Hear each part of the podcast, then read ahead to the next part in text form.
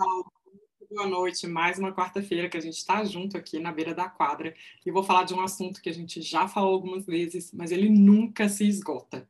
O quão ansioso você fica durante os momentos estressantes na competição? Você se descreveria como um atleta ansioso? A ansiedade não acontece apenas nos esportes. Mesmo em jogos de campeonato, o evento em si não é o que causa ansiedade.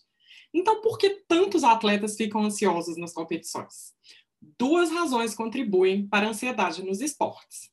Uma causa da ansiedade para os atletas é se autorrotular como um atleta ansioso. Se você acredita que é um atleta ansioso, verá que isso vai se tornar realidade. Você se sente impotente para mudar ou tentar controlar a ansiedade.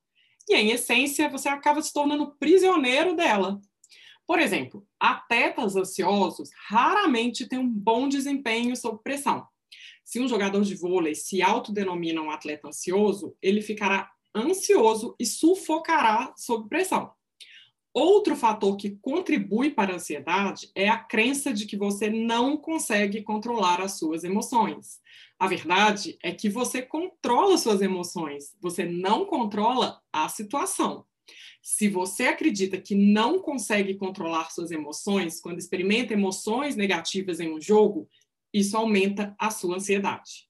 Um sacador que perde um saque em um momento importante da partida fica compreensivelmente zangado, frustrado ou agitado.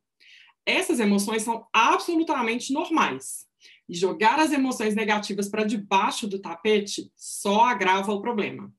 O objetivo do jogador deve ser recuperar a compostura e se concentrar na próxima jogada. A questão, então, é como você pode controlar suas emoções nas competições. Bem, se você fica ansioso, você também pode ficar relaxado ou sereno. Você pode gerenciar sua situação reinterpretando-a, desafiando seus pensamentos ou utilizando uma estratégia de relaxamento. Ao aplicar essas estratégias simples, você se sentirá capaz de enfrentar os desafios competitivos com maior confiança.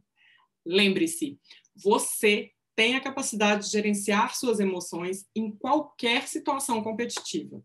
Você é o diretor da sua experiência e influencia o seu desempenho. Para te ajudar a gerenciar a ansiedade em competições estressantes, eu vou te dar duas dicas. Primeiro, Lembre-se que a maior parte da ansiedade está relacionada ao medo do fracasso e à preocupação com o resultado. Quando você se preocupa em perder ou se envergonhar, você se sentirá ansioso. Então, foque no desempenho e não no resultado.